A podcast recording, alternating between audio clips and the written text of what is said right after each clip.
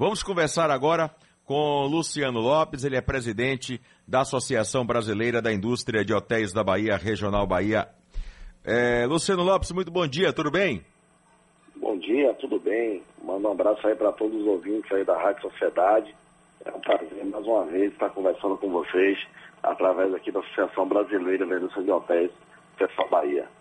Eu queria que você falasse logo qual é a importância desse crescimento, já que em junho a taxa de ocupação dos hotéis de Salvador foi de 47,14%, retomando patamares semelhantes ao período pré-pandemia, Luciano. Exatamente. A gente teve uma ocupação em junho de 47,14%. Isso faz com que no primeiro semestre de 2022 a nossa taxa de ocupação terminasse em 55,93% que é, são dados muito próximos ao período pré-pandemia, que em 2019 fechou com ocupação de 61,55%. Então isso é importante porque demonstra que o setor ele vem iniciando uma trajetória de recuperação, uma trajetória de crescimento. Os prejuízos acumulados eles foram muito grandes, então precisamos aí de pelo menos mais dois, três anos para recuperar esse prejuízo que nós obtivemos. Isso é importante porque gera volta a gerar emprego, volta a movimentar a economia das cidades, do estado da Bahia. Apesar que a gente tem aí um, um, um grande empecilho nesse, nessa retomada, que são os preços das passagens aéreas. É, Salvador está com preço de passagem aérea muito elevado. Vim para Salvador, os pacotes acabam ficando muito caros e isso pode atrapalhar bastante o nosso segundo semestre com esse aumento dos preços que nós estamos tendo dos pacotes aéreos. Luciano, bom dia. Pedro Santos, é um prazer falar com, com você. Você imagina, você imagina, Luciano, que com todas as restrições que foram retiradas, com essa retomada da economia, que esse segundo semestre, chegando aí Réveillon, Natal, é, de repente até mesmo Dia dos Pais agora que está chegando, os filhos voltando aí para se encontrar com os pais, famílias que querem fazer viagens para homenagear os pais que esse segundo semestre possa ser, de repente, até mesmo melhor do que o primeiro, já que no primeiro não teve nem carnaval, né? É, é dificilmente, assim, com as sondagens que a gente tem feito, a gente ainda não vai ter um segundo semestre melhor do que foi o período pré-pandemia. Podemos chegar muito próximo ou até próximo. É, um dos fatores que está justamente impedindo esse crescimento é o elevado preço das passagens aéreas, né? Então, se você hoje entra no site aí de compra em alguma companhia aérea e busca algum pacote de São Paulo para Salvador, por exemplo, no feriado de 7 de setembro, você não vai encontrar menos do que R$ 2.000, R$ 2.500. Então, isso torna-se realmente um, um, valor muito alto quando você soma com o trânsito, como você soma com o pacote hoteleiro, torna-se muito alto as famílias de outros estados virem para Salvador, virem para Bahia. Então, esse é um dos motivos também que talvez a gente não consiga superar a taxa de ocupação no segundo semestre. Né? Estamos realmente é, iniciando uma trajetória de crescimento, de recuperação. Só para vocês terem uma ideia, o aumento médio das, das passagens aéreas de Salvador foi de 140% em relação a 2021, sendo a capital que tem o maior aumento de passagem aérea. Então isso é muito ruim, porque torna Salvador é, menos atrativa do que outras capitais que têm preços menores. Agora, Luciano, quais foram os locais mais procurados pelos turistas nesse semestre que terminou? É, a, Bahia, a Bahia tem 13 zonas turísticas, é, uma, é um estado bastante é, grande, né? tem vários destinos turísticos, e, como, e sempre são destinos que acabam se destacando, como Salvador, São Norte, é, Morro de São Paulo, Chapada de Argentina, é, aquela região dos Quênios de São Francisco, né? é, é Paulo Afonso. Então, essas, esses destinos acabam sendo sempre aí os mais procurados, né? Então, tudo isso faz, faz com que a Bahia, por ter essa diversidade de destinos turísticos, acaba sendo um dos principais destinos turísticos de lazer atualmente no Brasil. Luciano, você falou algo que chama muita atenção de quem quer viajar, que é esse alto preço das passagens né, das passagens aéreas, o fato de até pouco tempo atrás ter que se pagar pela bagagem. Isso impactou em quanto né, na ocupação dos hotéis aqui em Salvador?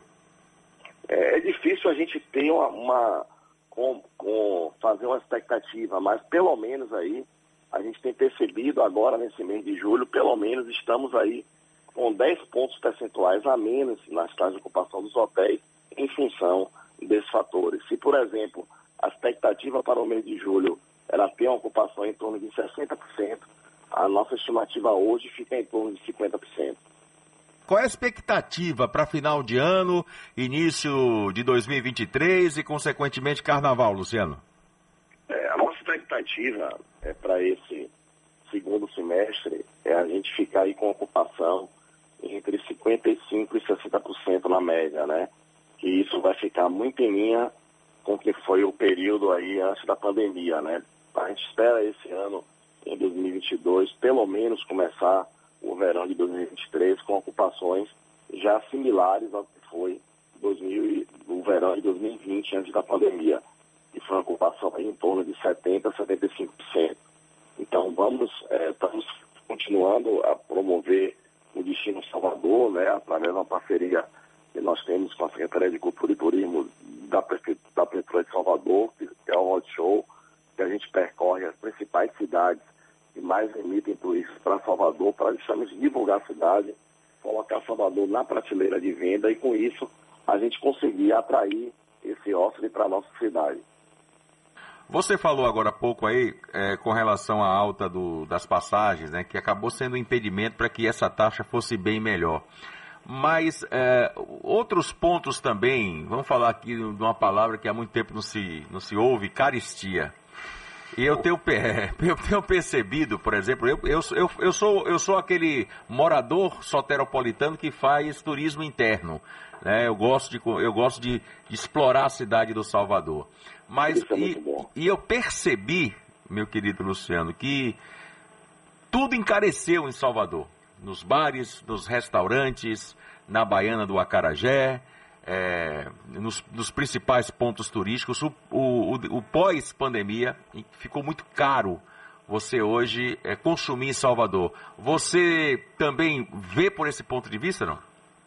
É, a, gente tem, a gente já tem um aumento de preços, né, aí, por aí na média, em torno aí de 15%, que é decorrente dessa inflação que a gente atravessou aí nos últimos 12, 15 meses, né? Estamos com a inflação alta, né? É, sobretudo é, em relação a, a, a, alimentos, né, que teve um aumento muito grande de carne, de frango e outras proteínas, outros insumos, isso realmente acaba refletindo. Mas quando a gente compara o aumento das passagens aéreas, eu estou falando é, de um aumento médio de 140%, né? Ou seja, se algo é, é, mais do que dobrou o preço, né? E ainda teve mais, mais outra metade, vamos assim dizendo, né? Então, é realmente um impacto muito grande, né? Você aumentar 140%, né? Então isso traz aí um reflexo grande. Claro que tudo aumentou, não só aqui em Salvador, mas em quase todo, todo o Brasil. Você encontra os preços, os preços estão, estão maiores, porque realmente estamos vivendo um momento de inflação alta, mas nada justifica ter um aumento aí de 140%, sendo a capital que, tem, que teve o maior aumento no preço da viagem. Então isso acaba enfrentando o fluxo de turistas que vem para Salvador. Então hoje uma família que está em São Paulo é mais barato, por exemplo, ir até Miami do que vir para Salvador. Então isso realmente traz aí um impacto muito grande no nosso estado e na nossa cidade. Agora, Luciano, você não acha que precisaria de um esforço maior da prefeitura, do governo do estado, para fomentar o turismo na nossa cidade e na Bahia como um todo, nesse período aí que a gente já pode chamar de pós-pandemia, porque a gente lembra, né, Calil? O Adelson estava falando disso na semana passada, que falta propaganda, propaganda é, interna. Para estimular esse turismo Falta interno. a gente, a gente promover o que é nosso. Promover o que é nosso é. para nós mesmos. Para a gente mesmo. Calil deu um exemplo de que ele faz esse turismo em Salvador, mas talvez Calil seja a exceção e não via de regra. Porque quando a gente fala em viajar, a gente não pensa em viajar num primeiro momento para curtir Salvador, Chapada Diamantina, para ir para Chapada, não. né, para viajar para o oeste da Bahia. Não falta, norte, não falta é. talvez mais incentivo nesse nesse sentido, Luciano? Não, sem dúvida. Percebeu durante a pandemia, inclusive, é, o turismo regional cresceu muito com a pandemia, porque você estava com voos restritos, então as pessoas passaram a viajar mais dentro da Bahia, passaram a visitar mais é, e conhecer mais os destinos baianos, os próprios baianos conhecer a Bahia. É, a gente, nós fizemos pela BH em 2020, 2021, é, campanhas intensas divulgando a Bahia, divulgando os destinos. Estamos agora iniciando também uma campanha alguns destinos regionais. Começamos com para estar divulgando o que é que Paulo tem, a situação de beleza daquela cidade. E vamos replicar isso para outros destinos também, como Itacaré, como Cairu, para divulgar e incentivar esse turismo regional. No entanto, é importante também que as prefeituras municipais desses destinos, assim como o governo do estado também, estimule essa promoção interna, porque o baiano precisa conhecer a Bahia, o soteropolitano precisa conhecer Salvador. A gente tem turistas que acabam conhecendo a cidade muito mais do que, do que nós que moramos aqui em Salvador. O turista vem, percorre os principais pontos turísticos e muitas vezes ah, nós somos aqui de Salvador e não tem essa oportunidade, não desperta esse interesse em conhecer nossos pontos turísticos que nós temos nossa cidade. Luciano Lopes, presidente da Associação Brasileira da Indústria de Hotéis da Bahia Regional, Bahia. Muitíssimo obrigado pela entrevista. Foi uma ótima notícia e a gente espera que só melhore, porque ganha todo mundo com o turismo da Bahia. Um abraço. Obrigado a vocês aí mais uma vez por essa oportunidade a gente que mensalmente fala aí para os ouvintes da Rádio Sociedade, agradecer o espaço e incentivar né, os baianos a conhecer a Bahia e a conhecer essas 13 zonas turísticas que nós temos aqui no estado. Vale muito a pena. Muito obrigado a vocês pelo espaço. Valeu. Valeu, Luciano. Um abraço, meu querido.